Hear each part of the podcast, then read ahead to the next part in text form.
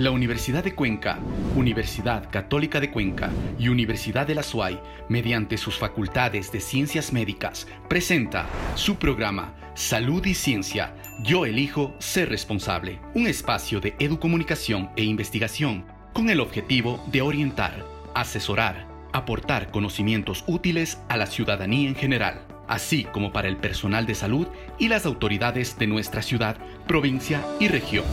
Empezamos. Diferentes estudios a nivel mundial demuestran el impacto profundo que tiene el ejercicio físico en el sistema inmune de las personas, especialmente en los niños y niñas. Esta población se ha visto obligada a mantener una vida sedentaria a propósito de la pandemia COVID-19 y es apenas ahora, en estos últimos meses, que esta actividad empieza a reactivarse con el retorno a las clases y a las actividades extracurriculares. Este es el tema que vamos a tratar el día de hoy. Bienvenidos, bienvenidos bienvenidas a una nueva edición de Salud y Ciencia. Recuerda que somos Universidad de Cuenca, Universidad de la SUAY, Universidad Católica de Cuenca y puedes seguirnos en todas nuestras plataformas digitales, también a través de Academia TV y en la señal abierta de Radio Ondas Cañaris. ¿Sabías que... Según un estudio de la Universidad Pública de Navarra, el impacto de confinamiento causado por la COVID-19 provocó un aumento en las conductas antisociales, de ansiedad e incluso las relacionadas con depresión en niños y niñas en edad preescolar, 4-6 años.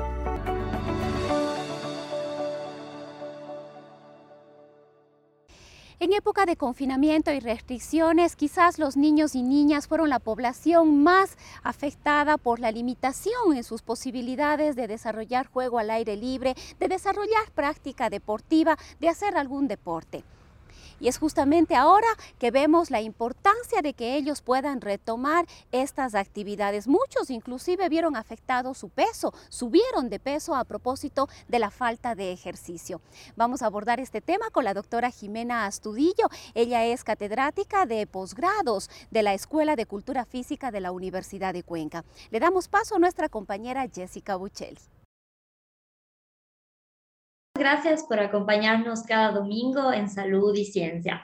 Esta mañana nos acompaña la magíster Jimena Astudillo, licenciada en Ciencias de la Educación, especialidad de Educación Física por la Universidad de Cuenca, licenciada en Ciencias de la Educación, mención Educación Básica por la Universidad de la SUAY y magíster en Cultura Física y Deportología por la Universidad Autónoma de los Andes. Jimena, bienvenida a Salud y Ciencia. Buenos días, para mí un gusto el haber recibido esta invitación y poder colaborar en su entrevista.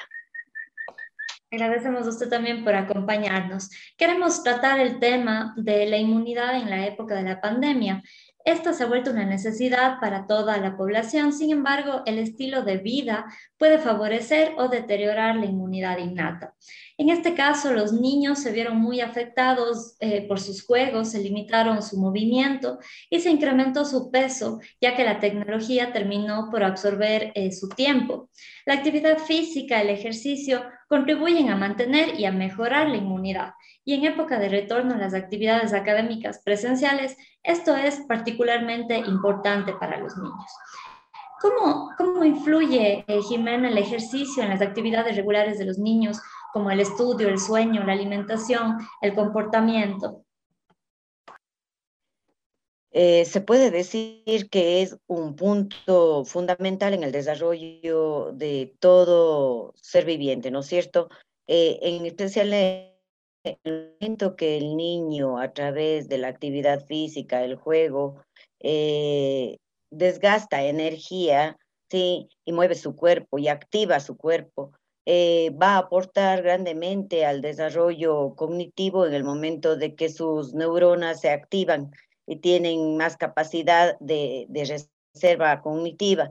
También es necesario indicar de que a través de la actividad física el, el niño eh, puede conciliar mejor y tener un sueño prolongado. ¿sí?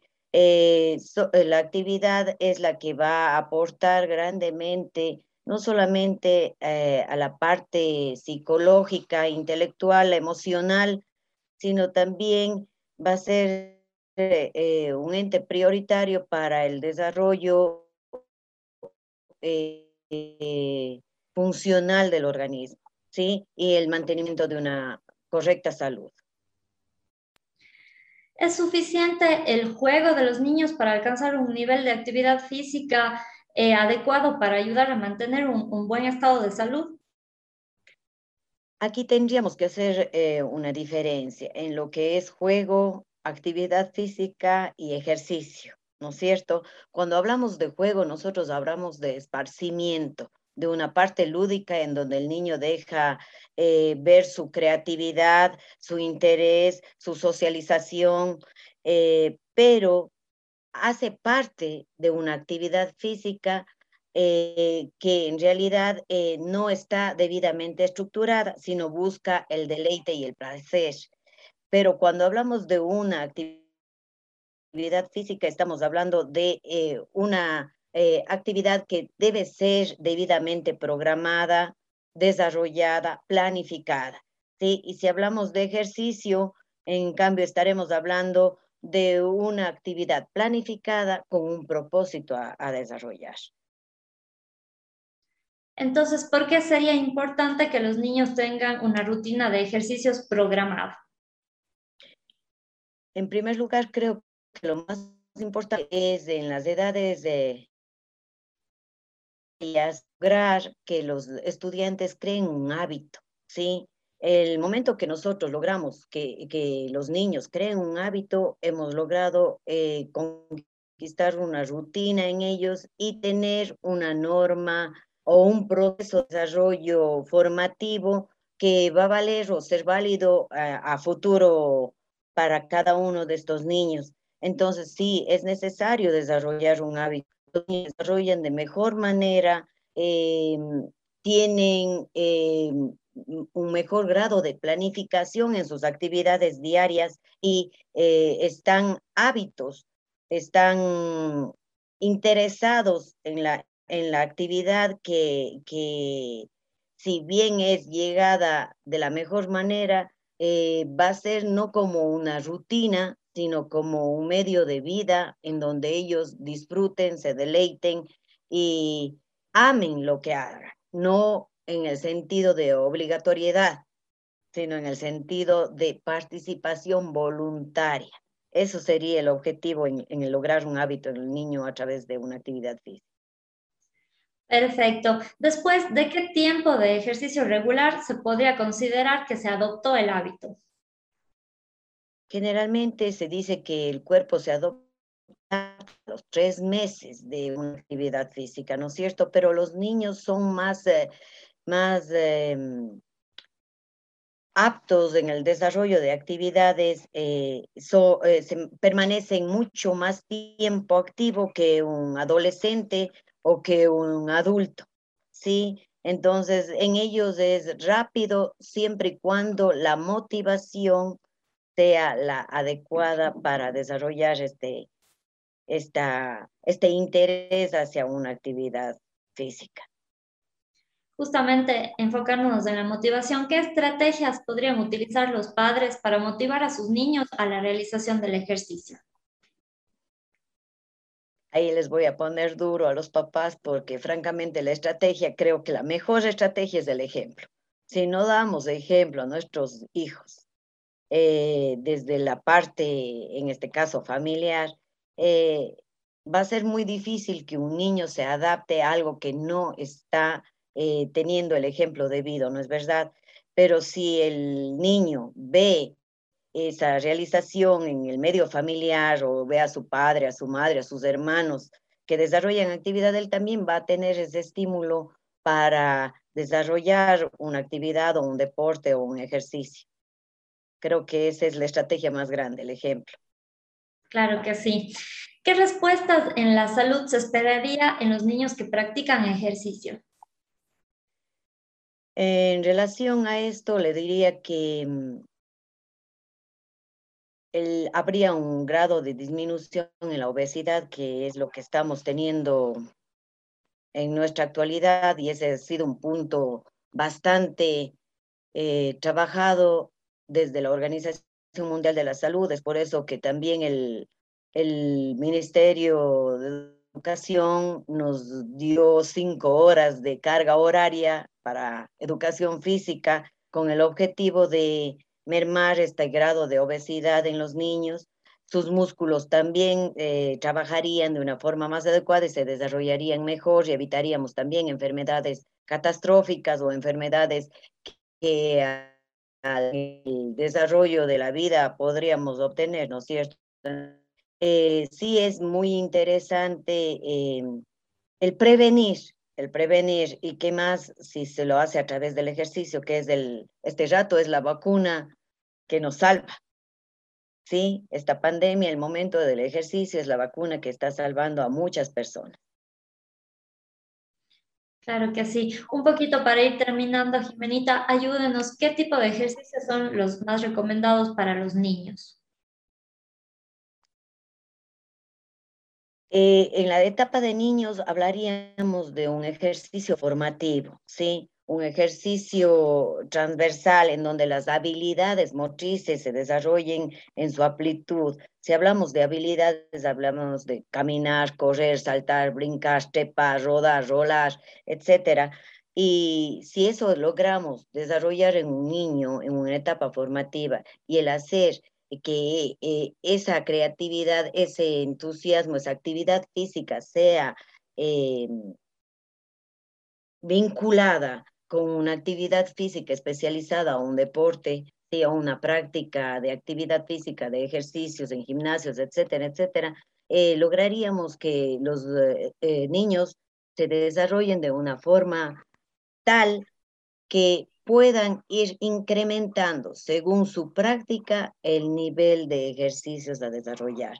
No podemos decir o hablar de una generalidad porque habrán niños que vienen totalmente sedentarios, otros niños que se mantuvieron en una actividad moderada y otros niños que se mantuvieron en una actividad totalmente eh, motriz activa, ¿no es cierto? Entonces, decir que, vamos a, partir de una generalidad, no. Dependería, eh, todo depende de cómo esté eh, desarrollada la actividad del niño, ¿sí? Entonces, ahí se haría un plan estratégico para saber desde dónde partir y hasta dónde podemos llegar con ellos, ¿sí? En este caso, hasta los 12 años hablaríamos de una actividad formativa. Perfecto. Jimenita, un último consejo para los padres y los chicos que están ya retornando a sus clases presenciales. Creo que es el momento idóneo para estimular a cada uno de nuestros estudiantes, de nuestros niños, a que formen parte de una actividad que iniciará desde cero, porque venimos con un pare más o menos de un año y medio, ¿sí? Y en donde no hemos tenido la oportunidad de desarrollar nada o, o de estar activos, ¿sí? Nos ha tocado estar frente de un computador durante toda la mañana a los niños, a los jóvenes, a los adultos, y sería la etapa primordial para reactivarnos, ¿sí? No solamente los niños, todos. Creo que todos tenemos que reactivarnos en esta situación que hemos vivido y que francamente nos quita mucho de, de la capacidad que tenemos los humanos para desarrollarnos de forma activa. Sí, nos hemos vuelto sedentarios, la tecnología nos ha ganado, pero creo que es hora de activarnos y repensar en nuestra vida, en nuestra vida, en nuestra calidad de vida. Así es, justamente así es. Jimenita, le agradecemos un montón por acompañarnos este domingo en Salud y Ciencia y esperamos tenerla con nosotros nuevamente en próximos programas. Tips y consejos. Según la Organización Mundial de la Salud, los niños de hasta 17 años necesitan al menos 60 minutos de ejercicio de moderado a muy activo cada día. Deben predominar las actividades aeróbicas, como trotar o andar en bicicleta.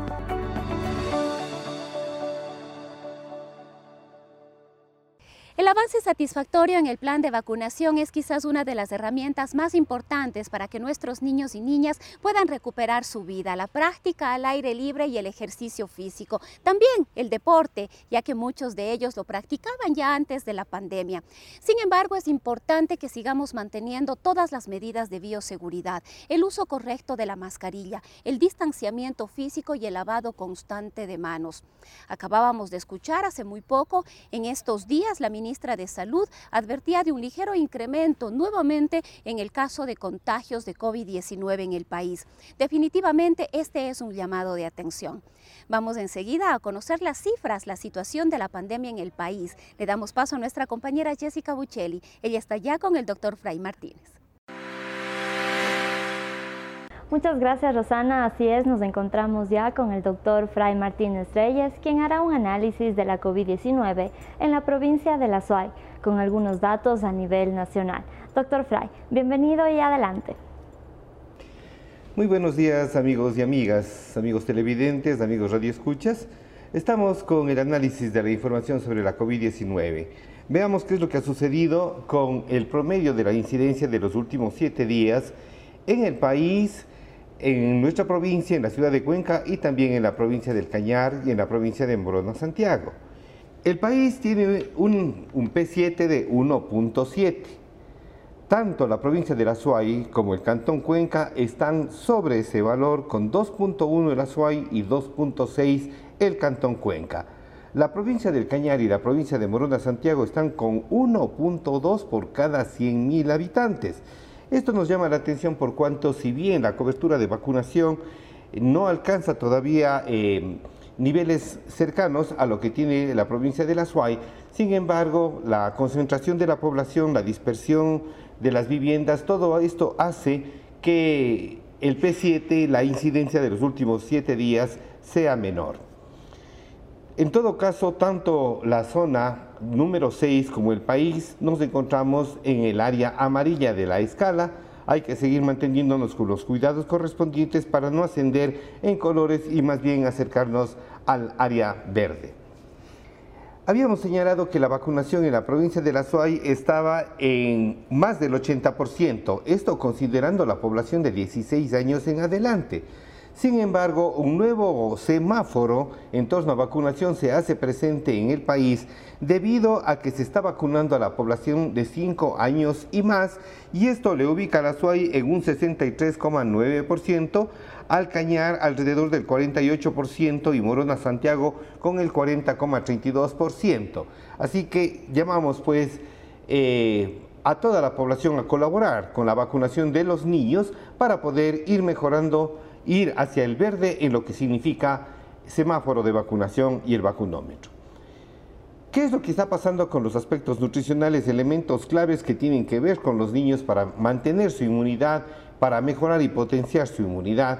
Tomamos la información de la encuesta nacional de salud y nutrición que se realizó pues en el año 2018 con una muestra importante de 43.311 viviendas en donde otros aspectos se elaboró y se evaluó el estado nutricional. Para tener claro lo que significa esto, cuando el niño tiene una deficiencia de peso para la altura, nosotros decimos que está en desnutrición aguda. Cuando el niño tiene una altura baja para la edad, decimos que está en desnutrición crónica y cuando hay deficiencia de peso para la edad, nosotros decimos que está en desnutrición global. La ENSANUT nos presenta que para el año 2018, en la población de menores de 2 años, el porcentaje de niños con desnutrición crónica era de 27.2%. Y mientras en los niños menores de 5 años, la desnutrición crónica era de un 23%. La desnutrición es importante, pero también el exceso de peso es importante con los niños y con todas las personas. Y podemos señalar que para el 2018 en Ecuador, 35 de cada 100 niños de 5 a 11 años tenían sobrepeso y tenían obesidad. Recordemos, el déficit de peso, así como el exceso, contribuyen a volverle más vulnerables a los niños, no solamente contra la COVID-19, sino contra ah, un conjunto de problemas. Vamos a seguir, a seguir analizando la situación de los niños y esperamos que todos estos elementos que mencionamos aquí puedan ser utilizados para poder ayudar a los niños a mejorar y a tener un estado nutricional adecuado. Mientras tanto, recordemos que las medidas de precaución están vigentes, la pandemia no ha pasado, por lo tanto el uso de la mascarilla, el distanciamiento social y el lavado de manos son elementos claves para seguir manteniéndonos en el área amarilla o descender al área verde. Muchas gracias por su atención. Agradecemos al Dr. Fry por su valiosa intervención de este día domingo. A continuación daremos a conocer los datos estadísticos emitidos por el Ministerio de Salud Pública. En la provincia de La Suay, 28.595 casos confirmados. A nivel nacional, 511.546 casos confirmados. 32.827 fallecidos. De esta manera damos por finalizado nuestro segmento. Continuamos contigo, Rosana. Muy buenos días. Muchísimas gracias Jessica. Llegamos al final de Salud y Ciencia y como cada semana esperamos haber contribuido para que cada uno de ustedes pueda tomar la mejor decisión en esta época de pandemia. Recordar que la pandemia todavía está con nosotros. No descuidemos en ningún momento las medidas de bioseguridad. Nos despedimos deseándoles como siempre que tengan un excelente día. La Universidad de Cuenca, Universidad Católica de Cuenca y Universidad de la SUAY, mediante sus facultades de ciencias médicas, presentó su programa Salud y Ciencia. Yo elijo ser responsable. Un espacio de educomunicación e investigación con el objetivo de orientar, asesorar, aportar conocimientos útiles a la ciudadanía en general, así como para el personal de salud y las autoridades de nuestra ciudad provincia y región. Hasta una próxima oportunidad.